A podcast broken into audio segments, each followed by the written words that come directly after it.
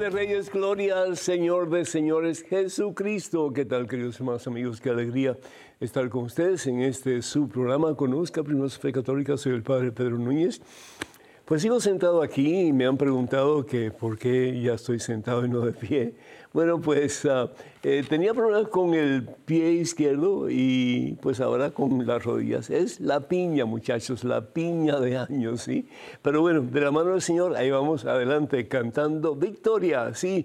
Y hablando de victoria, pues quiero dar gracias al Señor por este fin de semana pasado tan hermoso, tan lleno de Dios, en el, viernes de victoria y el sábado de milagros. Muchísimas gracias. Gracias a todos que asistieron. Yo estoy seguro que el Señor ha tocado todos nuestros corazones y nos ha ayudado pues a seguir creciendo en santidad ante Él, nuestro Dios y Señor, y ante los seres humanos. Y doy gracias a Dios particularmente también por todos aquellos que trabajaron tan arduamente, tan duro, para poder hacer realidad este sueño que Dios nos dio de hacer estos dos grandes eventos. Gracias a todos los que pues, formaron parte de las personas que predicaron, que, que, nos llevaron al séptimo cielo, como dice San Pablo.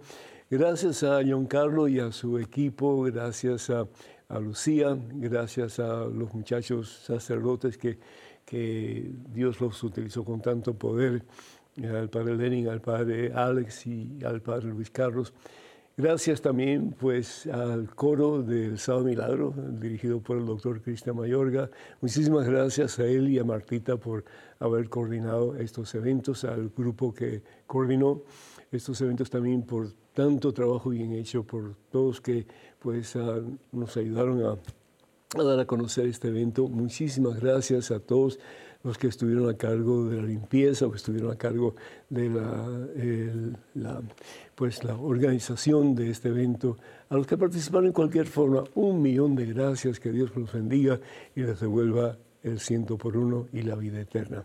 Qué rico cuando podemos hacer cosas así lindas, grandes para el Señor, ¿verdad que sí? pues ah, ojalá que eh, nos animemos para seguir haciendo cosas hermosas, porque al fin y al cabo Dios lo merece y su pueblo también. En este momento, hermano que me escuchas, hermana que me escuchas, antes de hacer absolutamente nada más, nos ponemos, nos ponemos en oración, hermano y hermana, vamos a orar. En el nombre del Padre, del Hijo y del Espíritu Santo, amén, amén. Gracias, oh Dios, gracias, Señor. Gracias por tantas bendiciones, Señor. Gracias porque nunca cesas de darnos a plenitud presencia tuya, Señor. Amor tuyo, Señor. Aún los peores momentos de nuestra vida cuando sentimos que estamos cayendo en un abismo, ahí estás tú, Señor, aguantándonos y ayudándonos para comenzar de nuevo. Gracias, Padre Santo. Gracias, Señor, porque a ti te pertenecemos, porque somos tuyos, Señor. Somos hechura de sus manos, mi Dios. Porque tú estás con nosotros, Señor. Podemos hacer cosas lindas para ti. Podemos hacer cosas grandes para ti, Señor. Lo imposible se hace posible lo increíble se hace creíble. Porque la obra es tuya al fin y al cabo, Señor, no es nuestra. Yo te pido, Señor, por este hijo tuyo, que a veces se siente defraudado, desilusionado, a consecuencia, Señor, de que no te acaba de, de sentir muy cerca de Él. Por esta hija tuya, Señor, que a veces siente como que todo lo que hace para estar más cerca de ti, para experimentarte más de cerca, como que al fin y al cabo prácticamente nada está cambiando en su vida.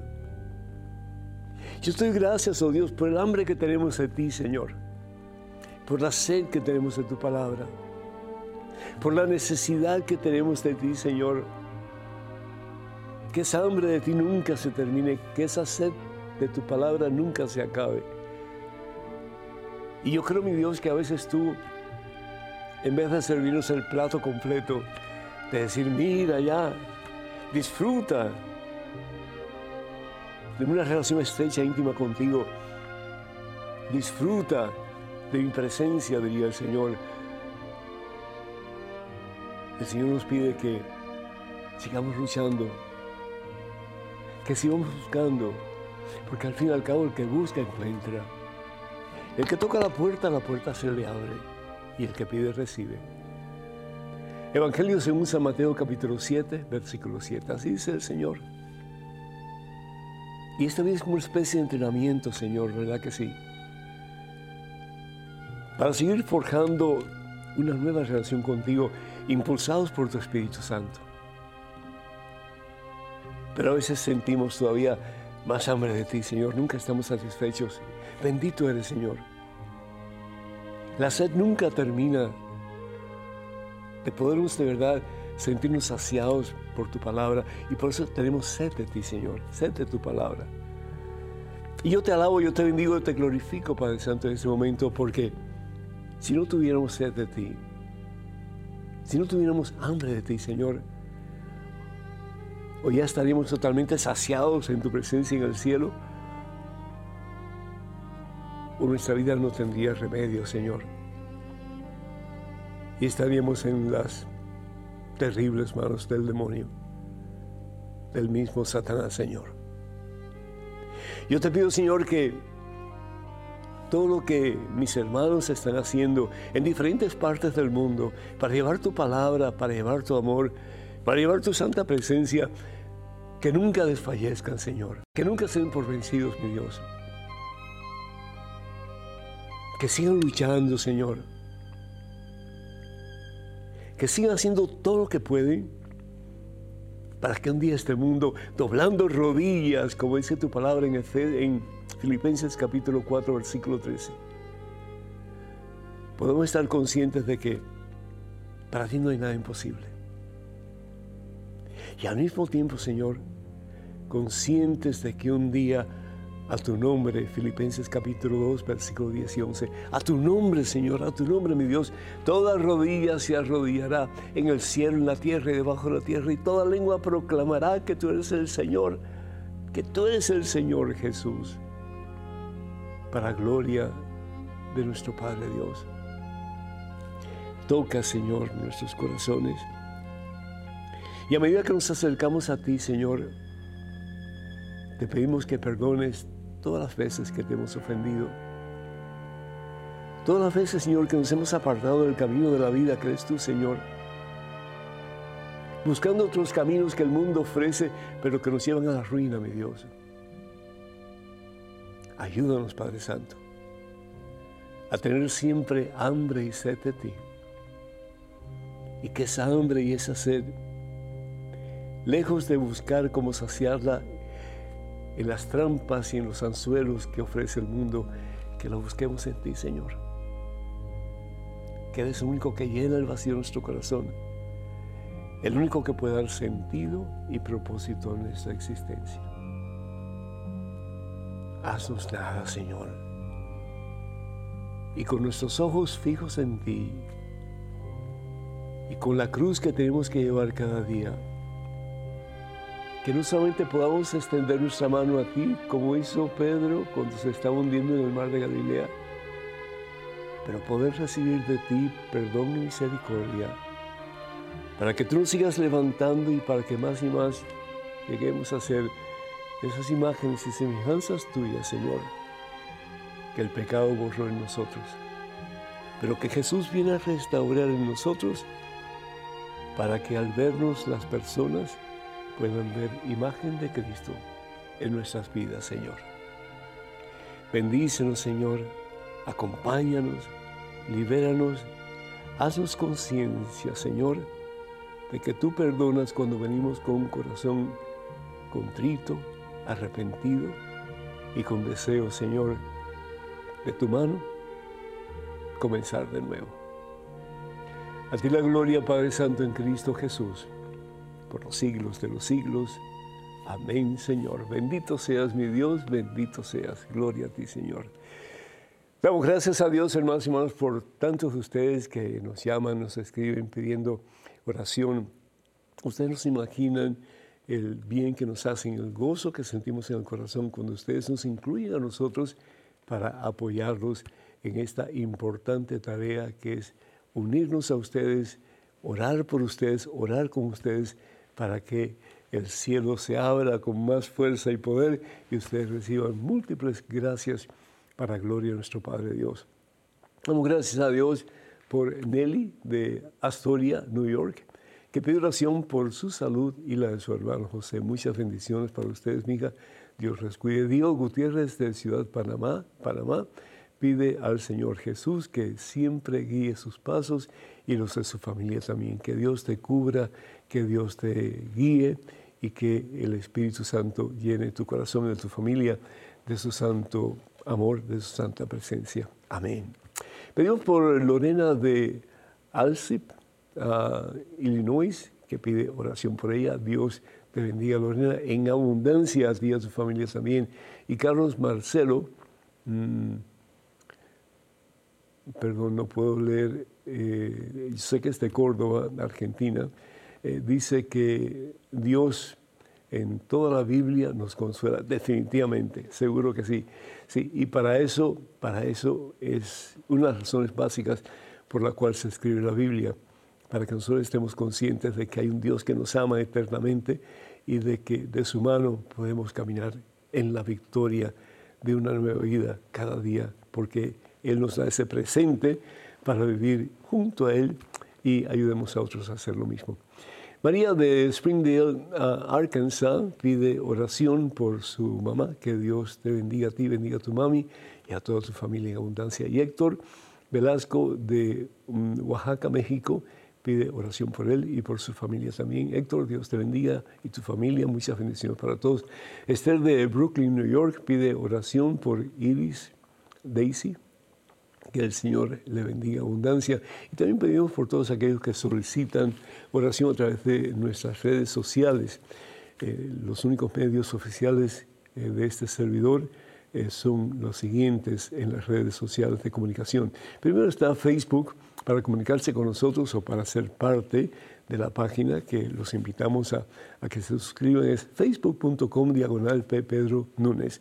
Facebook.com diagonal P. Pedro Núñez. También estamos en Twitter, en Instagram y en YouTube. Y para comunicarse con nosotros a través de estos medios, por favor, vayan a Padre Pedro Núñez, Padre Pedro Núñez. Y por favor tengan en cuenta eh, que hay perfiles falsos que nada que ver con nosotros, que piden dinero en mi nombre. Eso nunca lo haríamos a través de estos medios que acabo de mencionar. El tema de hoy es, perdona a tu pueblo, Señor, perdona a tu pueblo, Señor. ¿Y quién no ha cometido un pecado en su vida? Dice San Pablo, que todos hemos pecado y todos nos hemos apartado de la gracia de Dios, todos. ¿Y qué es un pecado? Es un acto de desobediencia a Dios. Comenzando con nuestros primeros padres, Adán y Eva. ¿Qué hicieron? Cometieron el pecado de la soberbia. ¿Y qué es el pecado de la soberbia? Es decir, yo necesito de Dios, yo estoy bien, yo puedo hacer lo que a mí me venga en gana y al fin y al cabo, como decía Vicente Fernández, con dinero o sin dinero, yo sigo siendo, ¿qué cosa? El rey. Y qué triste pensar así, ¿no es cierto? Porque de, rey es nada, es decir, eh, somos una partícula mm, microscópica en este vasto universo creado por Él. Y si pensamos que podemos nosotros tomar decisiones sobre nuestra vida y que no necesitamos de Dios, Estamos tan equivocados, hermanos, tan equivocados, porque como bien decía un profesor de filosofía que yo tenía en el seminario, este dedito sin Dios no lo puedo mover. ¿Eh? Si en ese momento Dios dejara de pensar en ti, en este momento, por un instante, dejarías de existir. Así que necesitamos de Dios, necesitamos de que Dios nos purifique, nos limpie, nos levante de nuestras miserias y nos dé la posibilidad de un nuevo comienzo. Y eso es lo que Dios quiere, si le permitimos. ¿Por qué? Porque, de nuevo, como decía San Agustín, el Dios que te creó sin tu consentimiento no te puede salvar sin tu consentimiento. Dios le da autoridad a Pedro en el Evangelio según San Mateo capítulo 16, versículo 18, cuando le dice a Pedro que sobre esa piedra, que es, el mismo Pedro, porque le cambia el nombre, ¿verdad? Deja de llamarse, eh, deja de llamarse Simón Barjona y le pone el nombre de Cefas o piedra, que significa pues que va a ser la piedra mm, que va a representar a Jesús aquí en la tierra, porque la piedra angular al fin y al cabo es Jesucristo. Pero le da autoridad a Pedro y dando las llaves simbólicamente, que era realmente lo que eh, el mayordomo del rey hacía, abrir y cerrar. Le da la autoridad para que él abra y cierre. ¿sí? Eh, si él abre, la gracia de Dios fluye hacia nosotros y recibimos el perdón de Dios. Si cierra, pues no. Entonces hay momentos eh, en que la iglesia cierra las compuertas del cielo. ¿Por qué? Porque si la persona no se arrepiente de su pecado, y ese es el pecado imperdonable, ese pecado no se puede perdonar. Dios perdona todo, Dios lo perdona todo. Pero si tú en tu soberbia optas por no arrepentirte de tu pecado, por mucho que Dios te ame, por mucho que Dios tenga misericordia de ti, por mucho que Dios quiera tu salvación, Dios no te puede eh, torcer el brazo, sencillo como eso. Entonces, el Señor le da a, eh, a Pedro eh, la potestad para abrir y cerrar. Y también eso sucede igualmente en el Evangelio según San Juan capítulo 20, en que Jesús se aparece a sus discípulos estando ellos a puertas cerradas y por miedo a los judíos. Qué barbaridad, ¿no? Aquellos hombres que van a ser los pilares de la iglesia, pues están tan temerosos porque ellos piensan que lo mismo que le pasó a Jesús le va a pasar a ellos, van a ser crucificados. Y sin embargo Jesús lo que les dice no es ninguna palabra de enojo ni nada por el estilo, sino que la paz sea con ustedes. Y dicho eso, dice la palabra de Dios, sopla sobre ellos, sopla el, ruga, ¿sí? el alimento eh, de, de, vida nueva, el aliento de vida nueva, y les dice, lo que ustedes perdonen será perdonado, y lo que ustedes aten será atado. Entonces tenemos la gran posibilidad de experimentar el perdón de Dios y comenzar de nuevo. No importa cuántas veces tú y yo hayamos embarrado nuestra alma con pecados, tenemos hoy la posibilidad de comenzar de nuevo. Y eso precisamente es lo que la Santa Biblia nos habla, y particularmente un pasaje que yo pues me gusta muchísimo y está tomado del Evangelio según San Mateo capítulo 9, versículos del 1 en adelante.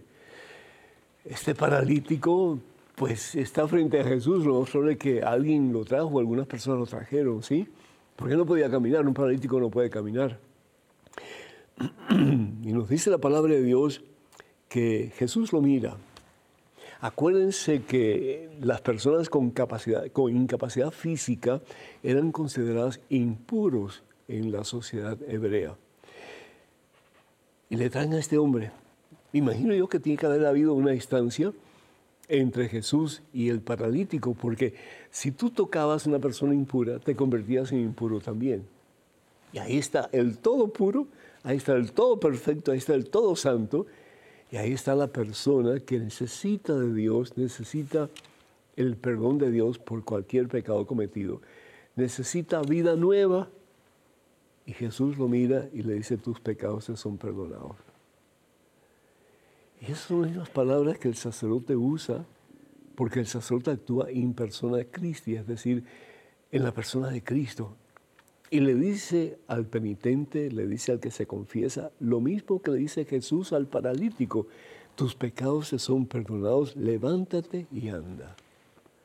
Qué maravilla, hermano que hoy tú y yo podamos sentir el poder de Dios en nosotros que nos perdona, el poder de Dios que nos levanta, el poder de Dios que nos sana y el poder de Dios que nos da vida nueva hoy para comenzar una relación más estrecha, íntima, con ese que nos ha amado desde siempre y que nos amará para siempre. Por ese que Dios, que dio su vida en una cruz en el Calvario, que Dios Padre mandó para que en Él tengamos vida y salvación eterna, que es su Hijo eterno, que es la palabra de Dios hecha carne, que es Jesucristo. Ay, Señor, gracias, porque no importa cuán pecadores hayamos sido, tú quieres hoy, hoy perdonarnos y darnos la posibilidad, porque nos amas al extremo, de un nuevo comienzo.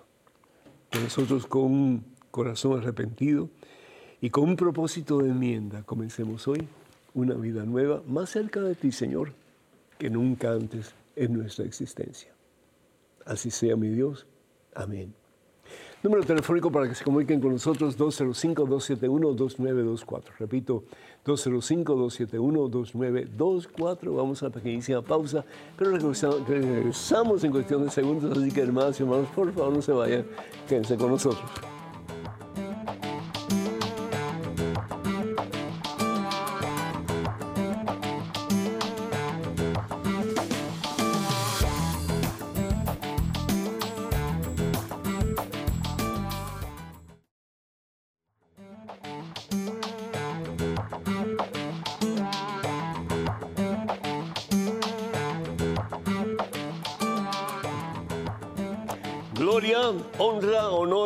Los siglos de los siglos, de los siglos de los siglos. Amén.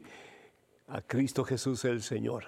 A Él sea la gloria, a Él sea la honra, a Él sea la victoria y el poder. ¿Qué tal, queridos hermanos amigos? Al Padre Pedro Núñez, bienvenidos a este segmento de su programa. Conozca primero Fe Católica. Gracias por acompañarnos y aquellos que se unen a nosotros en este momento, bienvenidos sean ustedes. Tenemos en estos momentos un correo electrónico con una pregunta. Adelante, por favor. Estimados hermanos en Cristo, mi nombre es José y tengo 19 años. Vivo con mis padres y un hermano mayor. Una de mis principales cualidades personales es que soy extremadamente solitario, serio e introvertido. Me bauticé a los 16 años y asisto de vez en cuando a la Santa Misa.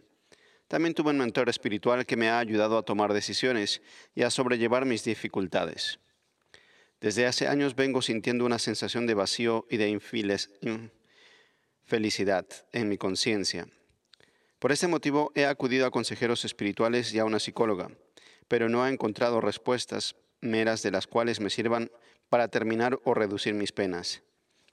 Mi familia no es espiritual y no comparto vínculos sentimentales con ellos. Ellos nunca me han apoyado con la idea de ser cristiano y de seguir al Señor.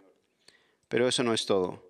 La soledad que siento me destruye psicológicamente, espiritualmente y socialmente. Mi día a día es permanecer acostado y encerrado en casa con una familia de la cual no me hace sentir feliz. Creo que todo esto me ha intimidado tanto que hasta me hace temerle al mundo exterior. Ojalá que Dios me perdone y que me conceda sabiduría para entender el qué es la felicidad, porque creo haber hecho bastante de lo que está a mi alcance. He escuchado algunos de los sermones del Padre Pedro. Los mismos me inspiraron para bien. Que Dios los bendiga e ilumine sus espíritus y mentes para responder a esta carta y para que ustedes puedan también ayudar a otros. Cordial saludo desde Argentina, Misiones, Cataratas del Iguazú, Maravillas del Mundo. Atentamente, José. José, como se dice en inglés, welcome to the club. Bienvenido al club de aquellas personas que se han sentido o nos hemos sentido en algún momento de la vida así como tú. Y qué feo se siente uno, ¿no es cierto? Qué mal se siente uno. Y en esos momentos, José, tenemos que estar conscientes, si somos honestos con nosotros mismos, de que no solamente los embates de la vida, las cosas que nos rodean y que nos han hecho daño, que nos han herido, han causado en nosotros una visión de nosotros mismos que es incierta. El pensar que mm, yo no puedo hacer cosas productivas como los demás, que tengo que estar en cama, que yo no puedo tener amistades porque nadie me va a comprender y nadie me va a valorar por lo que soy. Ni siquiera mi propia familia. Y qué dolor tan terrible se siente cuando uno padece de esa situación que es el desvalorización de su propio ser. Algo que Dios ha creado con tanto esmero y con tanto amor y que realmente conscientes o inconscientemente de esta realidad somos hechura de las manos de Dios y por lo tanto somos la obra maestra de Dios. Ni los ángeles se pueden comparar con nosotros, José, porque somos mucho más que ellos. No porque seamos más puros, más santos, sino porque en ti y en mí habita Dios. Somos templos de la presencia de Dios. Y cada vez que tú vas a misa y recibes la Santa Comunión, Dios porque te ama, no solamente quiere morar en ti, pero opta por morar en ti, dándote a ti su propio cuerpo y su propia sangre, su propia vida, José. Así te ama Dios. Para que en Él no sigas viviendo en derrota, sin esperanza en el suelo, sin razón para vivir. Y te dije al principio, welcome to the club, bienvenido al club, de los que en algún momento nos hemos sentido como tú te sientes. Cuatro veces, José, y me da ya no vergüenza decirlo, porque ha sido una realidad, pero cuatro veces en mi vida yo quise matarme, yo quise matarme. Claro, antes de conocer a Jesús, antes de conocer lo mucho que Dios me ama. Yo pensaba que la vida no valía la pena vivirla. Desde que yo era niño estaba sufriendo, ¿sí? Yo soy de origen cubano, yo he dicho anteriormente en este programa. Y yo vi a mi padre caer al suelo, derrotado, vencido, llorando como niño, porque el gobierno de nuestro país expulsó a mi padre y a toda nuestra familia, éramos siete, y no teníamos dónde ir. Y fue una situación tan terriblemente dolorosa ver a mi padre llorar que todo mi organismo se salió de control. Y unos granos horribles me empezaron a salir en la cara, en el pecho, en la espalda, en la cabeza. Y yo decía, a la edad de ocho años, nueve años, ¿para qué existo? ¿Para qué vivo? Para que los niños, vecinos de la casa de mi abuelo, nos estamos quedando, que parecíamos como sardina en lata por la cantidad que era de personas que éramos en ese lugar, se burlaron de mí y salían corriendo porque decían que yo apestaba, porque las medicinas que me ponía en la piel eran excesivamente malolientes.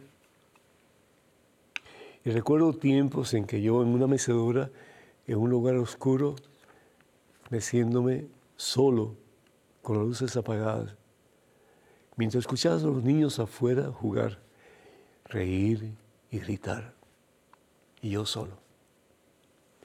Yo empecé a sentir, y, bendito a Dios, tú no me dices nada de esto y ojalá que no sea así, pero yo empecé a sentir que la gente era mala, que realmente no había gente buena en el mundo, ocho, nueve años. Y empecé a, empecé a pensar también que Dios si existía tenía que ser malo. Porque como un Dios bueno, un Dios amoroso, podía permitir a un niño de tal edad pasar por tantos terribles y dolorosos sufrimientos. Por eso quise quitarme la vida en cuatro ocasiones. Yo no quería seguir viviendo. ¿Para qué? Pero yo no conocía al Señor Jesús. Yo no conocía que había alguien que puede llenar el vacío del corazón si le permitimos. Yo no sabía que había alguien que me amaba tanto que había muerto en una cruz para que yo no pasara por lo mismo que tú estás pasando o que yo tuve que pasar, sino para que comenzáramos una vida nueva. Y fue en el transcurso del tiempo que mi corazón se abrió a la presencia de Jesús. Y fue hasta que estuve en la universidad. José, tú estás tal vez en medio de tus estudios hacia un futuro. Pero ya yo estaba terminando mi carrera. Y fue en ese proceso que conocí al Señor y de una forma tan sencilla, porque yo pedí en mis adentros que algo pasara en mí para que yo pudiera tener un poquito más de gozo en mi corazón. A mí me decían la momia, y eso me dolía profundamente, porque encima del dolor que yo estaba experimentando, el que señalaran con el dedo hacia mí y dijeran que, pues, lo que implica una momia, ¿verdad? Una persona sin vida, una persona siempre triste, una persona pieza todo el tiempo, una persona sin amigos, una persona sin dirección, sin esperanza. Pero llegó Jesucristo a mi vida y todo cambió. Bendito sea Dios. Lo mismo puede pasar contigo, José. Lo mismo puede pasar contigo, o aún mejor si te dejas, hermano, porque para Dios no hay nada imposible. Tú no necesitas, perdonen los psiquiatras y los psicólogos, tú no necesitas que alguien te diga lo que tienes que hacer o simplemente presentarte un panorama de tu vida. Tú la conoces. Y tú eres el único que puede hacer un paro a tu situación presente y dejar de estar acostado todo el tiempo y dejar de vivir una oscuridad interna y tal vez externa también. Y dejar de pensar que tú no vales, que no sirves, que nada va a cambiar en tu vida. Sí hay esperanza para ti. Porque la hubo para mí. Y yo no soy mejor que tú, ni tú tampoco eres mejor que yo. Somos hechura de las manos de Dios. Somos la obra maestra de Dios y Dios nos ama al extremo. Dios su único hijo en una cruz. Para que tú y yo no vivamos muertos, pero para que en vida vivamos la vida plena que al fin y al cabo se recibe en el amor de Dios a medida que nos acercamos a Él. ¿Qué fue lo que yo hice? Primero que todo, tomé una decisión. Hoy voy a cambiar mi vida. Hoy voy a pretender que soy feliz. Al fin y al cabo, la felicidad es una opción, igual que la fe. Hoy voy a pretender, aunque no lo sienta, que voy a ser feliz. Hoy voy a empezar a hablar con todo el mundo. Hoy voy a buscar amigos y voy a tener amigos. Hoy voy a valorarme a mí mismo. Y voy a comenzar a tener pensamientos positivos de mi persona, en vez de tanta basura que me he echado encima a lo largo de los años. Hoy voy a vivir la vida como si fuera mi único día cada día. Y voy a disfrutarla, y si es posible, bajo la presencia y bajo la voluntad de Dios. Y voy a buscar a Jesucristo, sabiendo que el que busca encuentra. Y voy a ir a la iglesia y voy a buscar un sacerdote que me escuche y que me entienda. Y voy a pedirle que me confiese y que me libere de todos estos males que yo por dentro cargando por tanto tiempo. Y voy a salir transformado, renovado, y voy a comenzar una vida nueva. Tú sí puedes, José. Deja ya de echarte basura encima, hermano. Y comienza a creer que este es un nuevo día y una nueva posibilidad para ti de ser feliz. Cuenta con mis oraciones. Lucha por ti, lucha por tu vida, lucha por una relación con Dios. Y te aseguro que tú también, José, como yo, vas a ver la misma gloria de Dios. Que Dios te bendiga, hermano. Cuenta con nuestras oraciones y en lo que podemos servirte más que a la orden. En estos momentos tenemos un correo electrónico con una pregunta. Adelante, por favor. Padre Pedro, lo admiro por su carisma como sacerdote. Tengo 22 años de viuda y Dios me otorgó el regalo de ser madre de cuatro hijos, tres hombres y una mujercita. Actualmente ya son adultos y profesionistas. Yo amo a Dios y vivo mi relación con Él día a día y siempre recuerdo a mis hijos que a Él le debemos todo.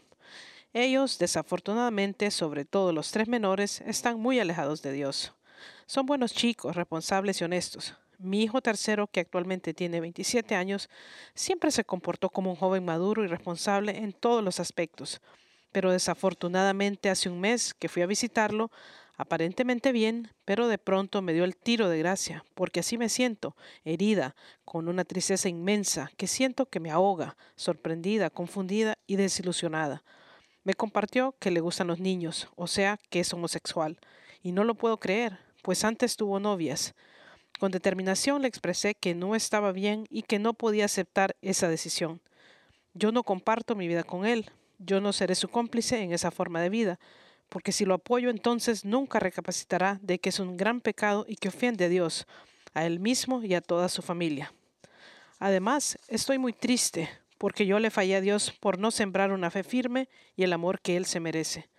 No me canso de pedirle perdón y suplicarle que le dé la sabiduría y la luz de rectificar. Disculpe, pero solo con usted puedo desahogar este dolor tan grande. Ore por mí y por toda mi familia para vivir en el camino de nuestro Señor Jesucristo. Que Dios siempre lo llene de bendiciones y lo siga conduciendo como el buen y gran sacerdote que es, su servidora anónima. ¿Por qué somos tan crueles con nosotros mismos? ¿Por qué echarnos tanta basura y asumir una culpabilidad que no tenemos que asumirla? Es decir, usted hizo lo mejor que usted pudo sola, ayudando a sus hijos a acercarse pues a la meta que cada uno tenía de poder ser un hombre, una mujer de bien. Tal vez Dios no era el centro de su deseo eh, en acercar a sus hijos, pero usted trató todo lo que pudo dentro de sus propias posibilidades y limitaciones, ¿cierto? Lo que le pido por el amor de Dios es que no se canse, no se rinda, no se dé por vencida. En ese momento cuando sus hijos más necesitan de usted. Pero necesitan una mamá fuerte, una mamá con una visión clara, una mamá que les ayude a tomar decisiones correctas según la voluntad de Dios. Por el amor de Dios, no se me caiga, porque si usted se cae, ¿quién le va a enseñar a sus hijos el camino? Ellos estarán ya maduros, pero usted es la mamá. Y mientras usted exista, mientras usted viva, usted tiene todo el derecho de decirle a sus hijos, de pastorear a sus hijos en el camino del bien, en el camino de la victoria, que al fin y al cabo es el camino de Dios es el camino de Jesús. Sus tres hijos, que rara vez van a misa, usted necesita confrontarlos con mucho amor, sí, pero con mucha firmeza. Y decirles a ellos que están jugando con su propia salvación. Y que el no ir a misa y no tomar tiempo para orar y no tomar tiempo para servir a Dios, estar en la espalda de Dios. Y si ellos continúan en ese camino, que es el camino ancho, del cual Jesús habla en el Evangelio según San Mateo, capítulo 7, versículos 13 y 14, al cielo no van a ir. Y pueden decir, oh mamá, pero el cielo, que qué sé yo, ¿verdad? Que tal vez sí, tal vez no. Bueno, tal vez sí. Pero si haces la voluntad de Dios y si el cielo existe, vas a ir al cielo. Y tú le puedes decir, hermana que me escuchas, anónima, yo sí creo en el cielo. Yo sí creo que hay un Dios que ha creado todo lo que existe. Y ese Dios es bueno, ese Dios es amoroso. Y ese Dios lo ha dado todo, porque el amor lo da todo. Lo da todo. Háblale a tus hijos. Ese es el tiempo para catequizarlos. Ese es el tiempo para enseñarle a tus hijos y pregúntales, ¿y qué ustedes piensan hacer con sus hijos? ¿Qué camino le van a enseñar? Porque solamente hay dos caminos. De nuevo, Evangelio según San Mateo capítulo 7, versículos 13 y 14. El camino de Dios y el camino de Satanás o el camino del mundo. ¿En cuál quieren caminar ustedes? ¿Y en cuál ustedes quieren que se encaminen sus hijos? Y en la sociedad en que vivimos, donde hay tanta ausencia de Dios, donde hay tanto mal, donde parece que reina el mismo demonio, ¿ustedes van a dejar que sus hijos se pierdan por la necedad de ustedes, por la soberbia de ustedes, o van a tratar de acercarse más al Señor para que sus hijos vean el ejemplo de ustedes y sigan el camino de ustedes? Y al menor, puedes decirle, mi hijo, yo puedo desear comerme un pedazo de, de pastel de manzana, y me lo puedo comer. Pero si soy diabético, me puedo morir. Porque la glucosa en, mis, en mi sistema circulatorio, en mi sangre está muy alta. Y me puedo morir. ¿Y de qué me sirvió comer el pedazo de, de pastel si al fin y al cabo la consecuencia de esa acción es la muerte? Nosotros podemos tener muchos deseos de hacer muchas cosas. Yo no sé, es decir, alguno de ustedes puede pensar, yo quisiera robarme un banco, ¿no? pero es una consecuencia. Porque toda acción tiene una consecuencia, o positiva o negativa, según lo que vayamos a hacer.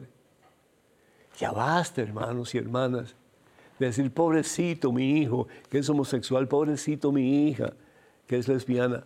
Caramba, pónganse bien puestos sus pantalones, sus faldas y enséñenle a sus hijos el camino de la vida, el camino de la victoria, hay un solo camino y es el camino de Jesús. ¿Cómo papá y mamá no van a poder enseñar a sus hijos el camino que deben de seguir? Claro que lo van a rechazar, pero con mucho amor, pero con mucha firmeza al mismo tiempo, porque ustedes son papá y mamá, son pastores para sus hijos, y si ustedes no les enseñan, ¿quién lo va a hacer? Por el amor de Dios, dejen de pensar que, ay, le vamos a causar un trauma a nuestro hijo, a nuestra hija. No, el trauma ya está causado y en particular y sobre todo por el ambiente en que vivimos, que todo es sexo, sexo, sexo, en la forma que tú quieras. El presidente de Estados Unidos hace muy poquito acaba de dar un premio el Día de la Mujer a la supuesta mujer más meritoria de Estados Unidos y esa mujer era un hombre que le quitaron ciertas partes y ya pues dice que es mujer. Hermano, hermana, la estructura genética del hombre es diferente a la estructura genética de la mujer y los órganos del hombre para procrear son muy diferentes a los de la mujer.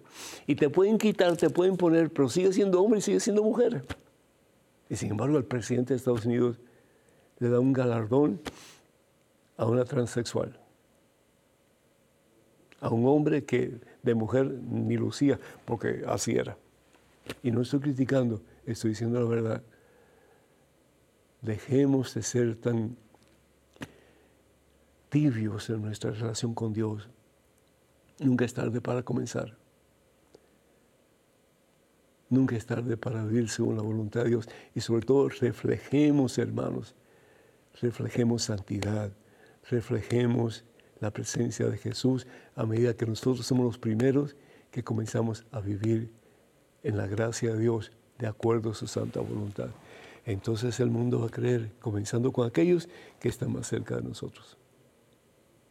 Que Dios le bendiga, Anónima, y que Dios le dé la fuerza que usted necesita en estos momentos para pastorear a sus hijos, para guiar a sus hijos y llevarlos a los pies de Cristo Jesús. Y un día poder decir ante el trono de gloria, Señor, no perdí a ninguno de los que tú me diste. Que Dios le bendiga. Tenemos en estos momentos un correo electrónico, una pregunta. Adelante, por favor. Padre querido, soy Daniel Rodríguez. Estoy rezando como un condenado y tengo fe, pero hoy, leyendo su publicidad en EWTN, vi un artículo. ¿Escucha Dios mi súplica? Y me pregunto yo, Sé que sí, pero es que me lo pregunto a veces. Él me escucha y reitero, sé y me demostró que sí, pero no quiero dudar ni un instante. Por otra parte, pido oración por mi mujer Marisela, que tiene que enfrentar un diagnóstico de cáncer de mama, que ya tuvo hace años y salió una mala imagen. Estamos a la espera de resultados. Desde Buenos Aires, gracias, Padre. Dios lo bendiga. Usted hace mucha falta. Licenciado Daniel Antonio. Daniel Antonio, muchísimas gracias, me estás riendo porque dice que estás rezando como un condenado. No, hermano, comienza a rezar como un redimido, ¿sí? Como una persona que está en los brazos del Señor, como un niño que confía plenamente en su papá, en su mamá. Y deja que el Señor obre en ti y obre en tu familia, obre en tu esposa, ¿sí? Eh, el decir que estás rezando como un condenado es decir, Señor, Señor, Señor, escúchame. Está bien la oración repetitiva, está bien, no hay nada malo con eso. Está bien pedir la misma cosa una y otra y otra vez. Pero Dios escucha toda oración. No hay oración que jamás sea malgastada. ¿Por qué? Porque si alguien nos ama y alguien quiere lo mejor para ti, para mí, y particularmente para tu esposa, ese es Dios. Es decir, no estamos conscientes hasta qué punto Dios nos ama. Él lo dio todo. Para Él las joyas no son importantes, el dinero no es importante, las cosas materiales no son importantes. Lo importante para Él era su hijo, su único hijo. Y lo dio por amor a ti, por amor a mí, por amor a tu esposa. Entonces está bien pedirle, definitivamente pídele. Pero al fin y al cabo, añade una frasecita. Señor, que se haga tu voluntad y no la mía. Y déjalo en las manos de Dios. Si quieres seguir pidiendo, si quieres seguir insistiendo, si quieres seguir repitiendo la misma oración, la misma frase como tú quieras, hazlo, está bien, si eso te da paz. Pero con una vez que lo hagamos suficiente, Dios escucha. Lo importante es que lo hagamos con fe. La palabra de Dios en Hebreos capítulo 1, versículo 11 dice, la fe es la certeza de lo que no vemos. La fe es la seguridad de lo que esperamos. ¿Qué no ves? No ves a Dios, pero Dios existe. Porque todo esto que tiene un orden perfecto en este universo nuestro, del cual somos una pequeñísima, pequeñísima partícula, tiene que haber sido creado por alguien que es superior, pero millones de veces que nosotros. Y que nadie lo creó a él. Y a ese le llamamos Dios. Ese es Dios. Y un día lo vamos a conocer, lo vamos a ver cara a cara. Y vamos a poder decir, Señor, tú me diste la gracia para hacer las cosas bien hechas. Y recibirás la corona de la victoria que es el cielo. Y pide por tu esposa, sí. Pero acuérdate que si tú a tu esposa, más lo ama, más la ama ella, él. Y deja, confía. La fe es la seguridad de lo que esperamos. Confía en Dios. Dios tiene un mejor camino que tú. Dios tiene una mejor forma de hacer las cosas que tú. ¿Por qué? Porque la voluntad de Dios está basada en amor puro, amor eterno por ti, por tu familia y por nosotros también. Cuenta con nuestras oraciones. Dios te bendiga. Y a orar como redimido, sabiendo que en Cristo Jesús nuestra es la victoria. Felicidades. Correo electrónico, una pregunta. Adelante, por favor. Estimado Padre Pedro, ¿Cómo puedo salir de este cansancio de estar cansada, de ayudar y de querer quedarme un tiempo en mi casa, con mi familia, sin pensar en el prójimo? Sé que mi familia es mi prójimo también, pero me siento atrapada por salir al encuentro de quien me necesita y a su vez quiero descansar y por un tiempo no preocuparme por no salir en su ayuda. Quiero buscar a Jesús y ya no quiero más, aunque sé que lo necesito. Estoy muy confundida. ¿Es esto normal o es el demonio que no, no me deja oxígeno para ver el camino que debo seguir? Gracias, Cristina, desde San Luis, Argentina. Cristina, el Señor te bendice. Ánimo, hermana, ánimo. Mira, eh, yo te suplico que leas el pasaje bíblico del Evangelio según San Lucas, el capítulo 10, versículos del 38 hasta el 42. Habla de dos hermanas. Una se llamaba Marta y la otra María. Cuando llega Jesús a casa de ellas en Betania, ¿qué es lo que hace María? Se pone a los pies de Jesús para escucharlo. Y sin embargo, Marta, por otra parte, parecía como cohete de un lugar para otro, corriendo, haciendo para hacer que Jesús se sintiera a gusto. Y Marta tiene que ser una muy buena cocinera, ¿sí? Y hacia esto y hacia lo otro. Y de pronto ya se cansa, se cansa, se cansa, no aguanta más. Y ve a María ahí como que escuchando al Señor. Y le dice, Señor, dile a mi hermana que me ayude. ¿Y qué es lo que le dice el Señor Jesús? Le responde el Señor, Marta, Marta, tú andas preocupada y te pierdes en mil cosas. Una sola es necesaria. María ha escogido la mejor parte y no se le será quitada. Marta pensaba que ella estaba haciendo lo mejor, corriendo de un lado para otro, ayudando aquí, ayudando allá, sirviendo aquí, sirviendo allá, haciendo que Jesús se sintiera gusto en su casa. Pero no era lo que Dios quería para ella. San Benito de Nurcia, eh, el padre del monasticismo occidental, decía, y fue como que su lema, no solamente para él, pero para sus seguidores, los monjes benedictinos, Ora es labora. Ora es labora. Métetelo bien en la cabeza, Cristina. Ora y trabaja. Pero primero ora. Toma tiempo para orar. ¿Cuánto tiempo oras al día? Si fuéramos a darle el diezmo al Señor de nuestro tiempo de oración, sería mínimo, mínimo, mínimo dos horas y media. Ay, pero tengo muchas cosas que hacer, que si los niños, que si la tarea, que si eh, cortar la grama, que si eh, trabajar, que si hacer esto, si hacer lo otro, limpiar la casa. Nada de eso te va a salvar. Nada de eso te va a salvar. Ni siquiera cuidar a los niños. Eso es añadidura. Porque si tú no tomas tiempo para estar con Dios, para orar y para recibir de Dios la gracia, el poder, la energía, no vas a poder dar lo mejor a tus hijos. Entonces, ¿qué te sirve? Estás regañando todo el tiempo. Estás diciendo lo que tiene que hacer todo el tiempo. Y estar impidiendo que el amor de Dios fluya a través de ti hacia tus hijos. ¿De qué te sirve que andes con una cara toda tiesa cuando sirves a alguien que necesita ayuda. ¿De qué sirve? Andar con cara de seguridad pasa todo el tiempo, mm, así. No sirve de nada. Tenemos que estar con Dios para poder dar a Dios a otras personas. Pero somos duros de corazón y de cabeza también, ¿verdad? No, pues yo tengo que ayudar, yo tengo que hacer, porque si yo no lo hago, nadie lo va a hacer. Esa es la respuesta. ¿Quién te dice a ti que nadie lo puede hacer? Tal vez hasta lo haga mejor que nosotros. Entonces, ora, déjate inundar, penetrar, transformar por la presencia del Espíritu Santo, que es amor. Amor entre el Padre y el Hijo. Y después ve a servir. Pero toma tiempo para estar con Dios antes de ir a dar a, dar a Dios a otras personas.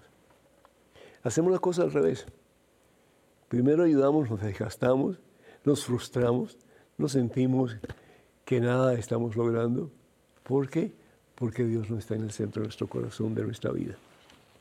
Así que chicos y chicas, a invertir los factores, a poner a Dios como prioridad en nuestra existencia, tomando tiempo para orar, tiempo para dejarnos llenar de Dios, para entonces poder dar a Dios a aquellos que nos rodean, comenzando con nuestras propias familias. Un consejito que creo que vale bastante. Bendito sea Dios, que así sea. Acuérdense, hermanas y hermanos, que el sábado 15 de abril en la iglesia Nativity, Nativity Church en Brandon, Florida, vamos a tener la ya esperada quinta conferencia anual hispana para hombres, para varones, eh, va a estar auspiciada o organizada por el Sun Coast Catholic Ministries. Así que va a estar muy, muy eh, llena de Dios, eh, muy poderoso ese día. Va a estar el Padre Capó, que es el decano de teología de la Universidad de Santo Tomás en Florida y también pues este servidor. Así que no se lo pierdan. Número telefónico para que se comuniquen con los organizadores es el siguiente, área 813, número telefónico 857-5998. Repito, área 813 y el número telefónico 857-5998. Eh, también quiero pues eh, desearles a ustedes una feliz Semana Santa y no solamente feliz, pero más aún una bendecida Semana Santa en que podamos decir, Señor, que se haga en mí según tu santa voluntad. Quiero ser todo tuyo, como lo hizo María Santísima. Aquí está tu siervo, tu sierva, Señor. Haz en mí según tu santa voluntad. Y escríbanos, hermanos y hermanos, la siguiente dirección. Padre Pedro arroba padrepedro arroba ewtn.com con sus preguntas, sus comentarios. Acuérdense por favor de apoyarnos económicamente y también de orar por nosotros para que sigamos llevando al mundo la palabra de Dios. Que el Señor nos bendiga hoy siempre, Padre, Hijo y Espíritu Santo. Amén. Hasta la próxima. Dios mediante.